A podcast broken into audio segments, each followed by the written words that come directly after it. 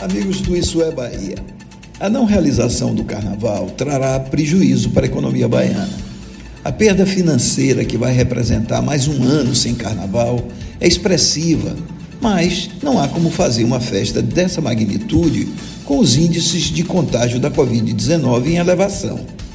A não realização do carnaval em 2022 vai reduzir a movimentação financeira em Salvador em cerca de 2 bilhões e os gastos de mais de um milhão de foliões deixarão de ser feitos, incluindo aí despesas de alimentação, hospedagem, bebida, transporte, comércio e tantos outros. O mercado de trabalho também vai ser afetado, pois cerca de 143 milhões de reais deixarão de ser pago a 120 mil trabalhadores. E a cidade não terá os recursos injetados pelos patrocinadores da festa que só no setor público atingiu em 2020 40 milhões de reais.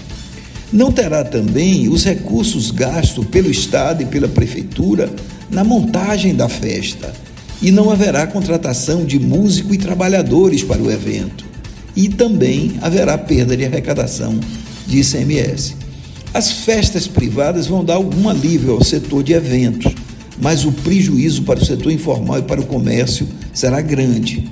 Não é possível, todavia, colocar mais de um milhão de pessoas nas ruas por sete dias com a pandemia ainda em alta. E felizmente haverá uma compensação, já está havendo uma compensação, que é o crescimento do turismo, mesmo sem grandes eventos como o carnaval. A taxa de ocupação média dos hotéis nos dois primeiros meses de 2022 está em torno de 70%, bem acima da observada no mesmo período do ano passado. E essa taxa é bem maior em determinados destinos turísticos, como Praia do Forte, Morro de São Paulo ou Porto Seguro.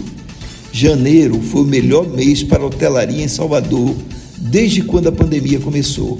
E mesmo sem carnaval, fevereiro promete números mais expressivos.